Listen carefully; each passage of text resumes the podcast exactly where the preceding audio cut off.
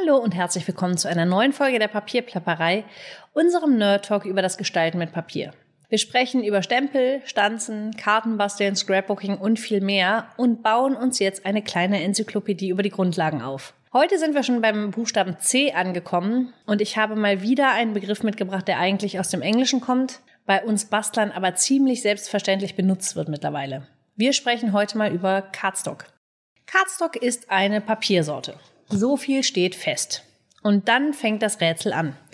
Ich habe mich mal auf die Suche begeben nach verschiedenen Quellen und Informationen, weil mir nicht klar war, was der Unterschied zwischen Zeichenkarton oder Bastelkarton oder Tonkarton, es gibt viele Begriffe dafür, ich glaube aber, die sind synonym zu verwenden. Also was der Unterschied zwischen normalem Tonkarton und Cardstock ist. Und auch nach meiner Recherche bin ich noch nicht so viel schlauer. Es gibt unterschiedliche Quellen, die sagen, dass ein Unterschied darin besteht, dass Cardstock immer säurefrei ist, während Tonkarton nicht säurefrei ist. Das stimmt so aber nicht. Ich habe durchaus Hersteller gefunden, die Tonkarton anbieten, säurefrei. Warum heißt es dann also nicht Cardstock? Ist mir nicht klar. Wenn das denn der Unterschied ist.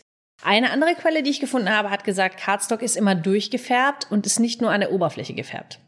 Auch das stimmt so nicht. Ich habe mir nämlich selber mal Cardstock gekauft, so einen schönen texturierten Cardstock. Der war von außen farbig und als ich ihn gerissen habe, war der von innen weiß. Das kann für manche Pro Projekte total schön sein, wenn man da so eine weiße Risskante hat. Aber das muss man sich eben vorher überlegen, ob man das möchte. Aber jedenfalls wurde das auch unter dem Begriff Cardstock verkauft. Auch das kann also nicht der Unterschied sein. Ich bin nicht ganz schlau geworden. Und ich muss gestehen, ich habe mir auch nicht die Mühe gemacht, einen Papierhersteller dafür anzurufen.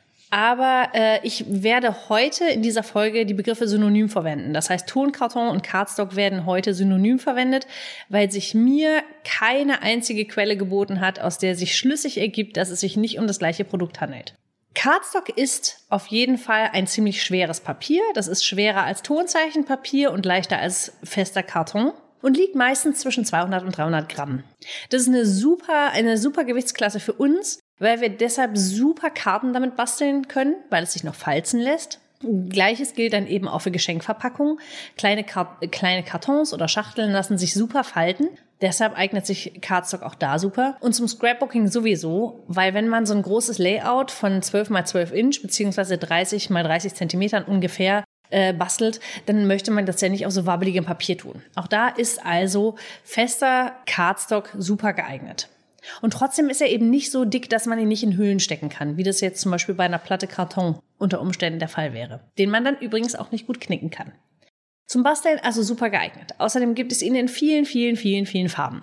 Und ich wette, die meisten von euch haben genau wie ich diverse dieser Farben zu Hause im Schrank. Es ist ja so, dass wir natürlich einfach nur weiße Karten kaufen könnten und die gestalten könnten oder ein weißes Layout machen könnten und das dann eben gestalten. Aber eigentlich sind wir doch alle so ein bisschen Sammler im Herzen.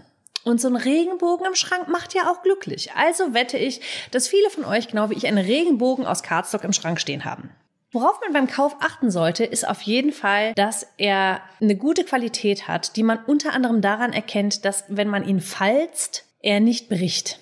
Es gibt, es gibt tatsächlich Tonkarton oder Cardstock, der eben äh, nicht säurefrei ist und dann bricht er leichter. Übrigens ist ein anderer Vorteil der Säurefreiheit, so nenne ich das jetzt mal, dass der länger längerlebig ist. Der zersetzt sich nicht so schnell. Das heißt, wenn ihr etwas etwas für die Zukunft schafft und gerade wenn man ein Fotoalbum schafft, das möchte man sich ja in vielen Jahren noch angucken, da macht das also Sinn, säurefreies äh, Papier zu verwenden, weil es länger hält. So, also beim Falzen darauf achten, dass er nicht knickt. Das seht ihr natürlich aber erst, wenn ihr den gekauft habt. Allerdings macht es total Sinn, sich mit anderen Bastlern auszutauschen über deren Erfahrungen. Ich habe zum Beispiel auch schon mal, da war ich total schockiert, ich habe mal Karton gekauft von einer Firma in einem Paket, es waren A4-Bögen, es war glaube ich ein 20er-Paket oder so, habe die gekauft und beim Auspacken gesehen, dass auf jeden Bogen ein Strichcode gedruckt war. Ihr dürft mir glauben, dass ich bei der Firma nie wieder gekauft habe. Ich möchte doch, wenn ich Papier kaufe, 100% des Papiers nutzen können und nicht einen Teil davon nicht verwenden können, weil Strichcodes aufgedruckt sind. Also das fand ich ziemlich daneben, muss ich gestehen.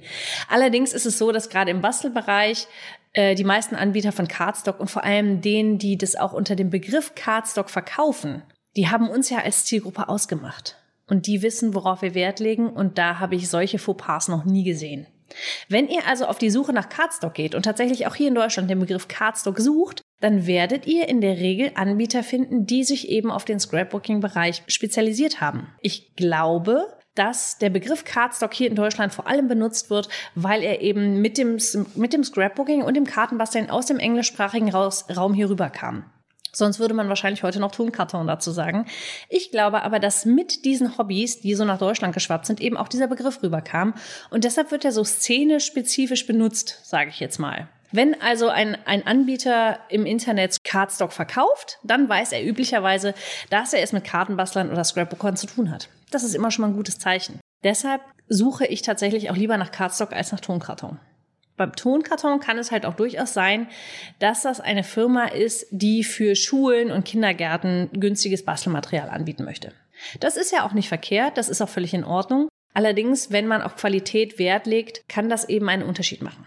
Einen großen Unterschied, den es beim Cardstock gibt, ist, habe ich eben schon gesagt, das Gewicht. Es gibt leichteren und schwereren. Und da ist natürlich für jedes Projekt ein spezielles Gewicht gut. Da müsst ihr euch so ein bisschen durchprobieren, was für euch Sinn macht. Ich finde zum Beispiel für Schachteln eher etwas Festes schön. Und auch für die Grundkarte etwas Festes schön, wenn ich eine Karte mache. Allerdings für die Lagen da drauf kann es auch etwas dünner sein. Ich bin aber auch völlig zufrieden damit, wenn alles die gleiche Stärke hat. Dann ein großer Unterschied ist noch, dass es texturierten und glatten Cardstock gibt. Und das macht einen riesen Unterschied auf eurem Projekt. Ihr könnt die gleichen Farben benutzen, die gleichen Stempel dazu benutzen und so weiter. Wenn ihr dann aber einen texturierten Cardstock nehmt und die gleiche Karte mit einem glatten macht, werdet ihr sehen, dass insgesamt das Ergebnis unterschiedlich ist. Ich finde immer, dass texturierter das Ganze so ein bisschen mh, hm, romantischer vielleicht macht, ein bisschen mh, hm, detailreicher, romantischer, mh, hm, ein bisschen vintage-mäßig, wobei ich finde, wenn man knallige Farben benutzt, sieht es üblicherweise nicht vintage-mäßig aus. Aber wenn man glatte Sachen, glatten Cardstock benutzt, dann ist es in der Regel so ein bisschen moderner, geradliniger, so ein bisschen clean.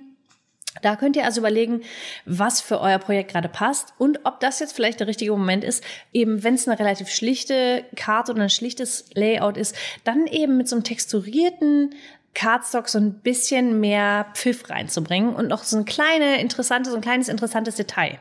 Ich finde tatsächlich, dass es total auf das Projekt ankommt, was man benutzt. Im Grunde kann man sagen, beides funktioniert. Ob ich jetzt einen türkisen glatten oder einen türkisen texturierten Cardstock nehme, macht jetzt auf die Distanz gesehen keinen großen Unterschied. Aber wenn natürlich euer Empfänger die Karte in der Hand hält oder ihr hinterher später durch euer Fotoalbum blättert, dann macht das für euch einen Unterschied. Manchmal steckt der Teufel im Detail und manchmal sind es die kleinen Dinge, die die Karte noch ein bisschen schöner machen oder die eben dafür sorgen, dass alles perfekt rund zusammenpasst. Und manchmal ist es der glatte und manchmal ist es der texturierte Cardstock. Was ich eben auch schon andeutete, ist ja, dass es welchen gibt, der ist durchgefärbt und es gibt welchen, der ist von innen weiß. Der, den ich damals hatte, war, glaube ich, von Coordinations, wo außen die Farbe quasi äh, wie so lackiert war. Es war wie lackiertes Papier beschichtet mit Farbe und innen war es eben weiß. Und es ist, wenn man so Risstechniken machen will oder so, ist es super. Aber angenommen, ich falte jetzt eine Schachtel und beim Falzen kommt dann eben so ein weißer Kern zum Vorschein. Das fände ich irgendwie unschön. Also auch da solltet ihr darauf achten, wenn ihr euren Cardstock kauft. Oder wenn ihr den für euer Projekt aussucht, vielleicht habt ihr auch beides zu Hause und sucht dann für euer Projekt gerade das Richtige raus, dann kann das also auch ein Entscheidungskriterium sein. Das Schöne an Cardstock ist, dass man, das, dass es so dünn ist, dass man es auch super stanzen kann, aber so fest, dass es eben, wenn man es dann auf ein, auf das Projekt draufklebt, dass es seine Form behält und nicht allzu groß rumwabbelt. Ich finde, Cardstock ist ähm, eins der wichtigsten Materialien für unser Hobby. Deshalb benutzen wir es ja alle. Und ich freue mich total, wenn ich welchen finde, der mir gut gefällt. Ich bin ein totaler Fan von ganz glattem, auf dem ich super stempeln kann. Weil tatsächlich ist es so, dass man auf glattem besser stempeln kann auf texturiert, als auf texturiertem. Das ist wie beim Aquarellpapier. Umso glatter es ist, desto ebener ist es und desto besser kann der Stempel alle Linien gleichmäßig aufdrücken. Während bei texturiertem Papier die Höhenunterschiede dafür sorgen, dass manchmal nur auf den höchsten Punkten die Farbe liegt und unten in die Täler, sage ich jetzt mal, des Papiers kommt die Farbe nicht rein. Das ist dann ein bisschen schade. Auch da liegt also ein Entscheidungskriterium für rau oder nicht rau. Was man auch super mit, mit Cardstock machen kann, was man mit festerem oder dünnerem Papier üblicherweise nicht machen kann, ist es Prägen. Wenn ihr Embossing-Folder habt und ihr kurbelt das durch eure Kurbelmaschine und wollt es prägen, dann hat Cardstock in der Regel exakt die richtige Dicke, um genau das zu tun, so dass sich hinterher die Struktur schön abzeichnet, ohne dass euch das Papier dabei reißt. Während dünneres Papier oft, wenn es sich eben in die Form, in die Form reindrückt, dabei leider schon reißt. Und das ist dann sehr ärgerlich. Ein Tipp möchte ich euch mitgeben, wenn ihr auch den ganzen Schrank voller Farben habt und ihr habt jetzt aber ein Projekt, da habt ihr meinetwegen etwas koloriert und es fehlt euch jetzt die perfekte Farbe zu eurem Projekt. Dann könnt ihr den Cardstock selber einfärben. Am besten geht das aus meiner Erfahrung entweder mit, mit Alkoholmarkern, die ihr also mm, allerdings mit ein bisschen Mühe, also so oft über das Papier geht, dass das Papier sich komplett vollsaugt und dann eben auch von innen und gleichmäßig durchgefärbt ist. Wenn es gesättigt ist, also wirklich gesättigt ist, dann ist die Farbe auch überall gleichmäßig. Meine Erfahrung zeigt aber, dass es viel leichter ist, wenn ihr Dye-Inks nehmt. Wenn ihr also, ich hatte ja schon mal an anderer Stelle erwähnt, es gibt verschiedene Arten von Stempelkissen und Dye-Inks sind eben dafür da, in das Papier reinzusinken und dort das Papier zu färben. Und wenn ihr etwas gleichmäßig färben wollt, wirklich gleichmäßig, dann nehmt ihr am besten ein Stempelkissen Dye-Ink und zieht das über euer Papier mehrmals. Und dann lasst ihr das trocknen und werdet sehen, dass ihr dann sehr gleichmäßig gefärbtes Papier bekommt. Mir hat das schon ein paar Mal geholfen, genau die, den richtigen Farbton zu treffen für zum Beispiel ein Stanzteilchen, das ich, das ich jetzt in der richtigen Farbe haben wollte. Und so könnt ihr dafür sorgen, dass in eurem Projekt alles perfekt zusammenpasst, auch wenn der richtige Cardstock gerade mal ausgegangen ist. Ich hoffe, das hat euch ein bisschen geholfen. Ich bin total gespannt, was ihr am allerliebsten mit Cardstock macht, denn ich bin sehr sicher, dass ich hier nicht alle, alle Ideen abgegrast habe. Das war's heute auch schon von mir. Ich hoffe, das hat euch ein bisschen weitergeholfen. Wenn euch das ge gut gefallen hat, denkt dran, Like dazulassen, gerne auch einen Kommentar. Lasst mich wissen, was für Themen euch interessieren mit den zukünftigen Buchstaben. Und äh, vielleicht kann ich noch irgendwas für euch in die Serie einbauen. Ich würde mich freuen. Wir hören uns und sehen uns nächste Woche wieder. Macht's gut.